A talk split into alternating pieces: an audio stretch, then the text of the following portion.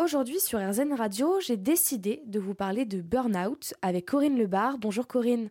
Bonjour Mathilde. Vous habitez à Colville-Montgormy et vous avez été victime d'un burn-out en 2019. Durant votre arrêt de travail, vous participez à un groupe de parole au cours duquel vous rencontrez d'autres femmes dans la même situation que vous. Racontez-nous ce moment qui a changé votre vie. Ce premier groupe, en fait, euh, était à l'instigation du service social de l'assurance maladie, qui a repéré un certain nombre de personnes en arrêt de travail euh, pour euh, raison justement de souffrance au travail ou de burn-out, qui les a contactés et qui les a, qui leur a proposé donc de participer à un groupe alors qu'elles ne voulaient pas les assistantes sociales appeler groupe de parole parce que c'était un peu trop thérapeutique, mais c'était néanmoins quand même un peu ça.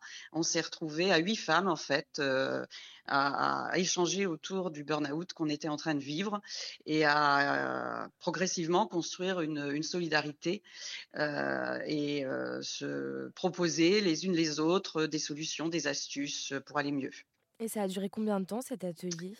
Alors, il a duré euh, un trimestre, septembre-décembre 2019, exactement. Si on compte les deux intervenantes, nous étions 10, 10 femmes, euh, 8 euh, personnes euh, en situation de burn-out et les deux assistantes sociales du service social de la CARSAT, donc de l'assurance maladie. Le plus important, c'est d'être avec des personnes qui vivent la même chose que vous. Parce que souvent, quand on fait un burn-out, on n'est pas compris de l'entourage.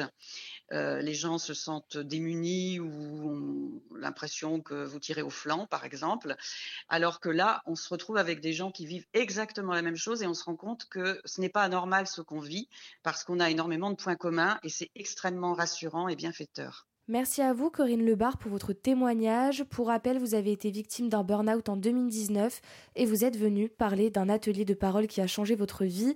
Vous pouvez retrouver toutes les informations sur le site internet rzenradio.fr.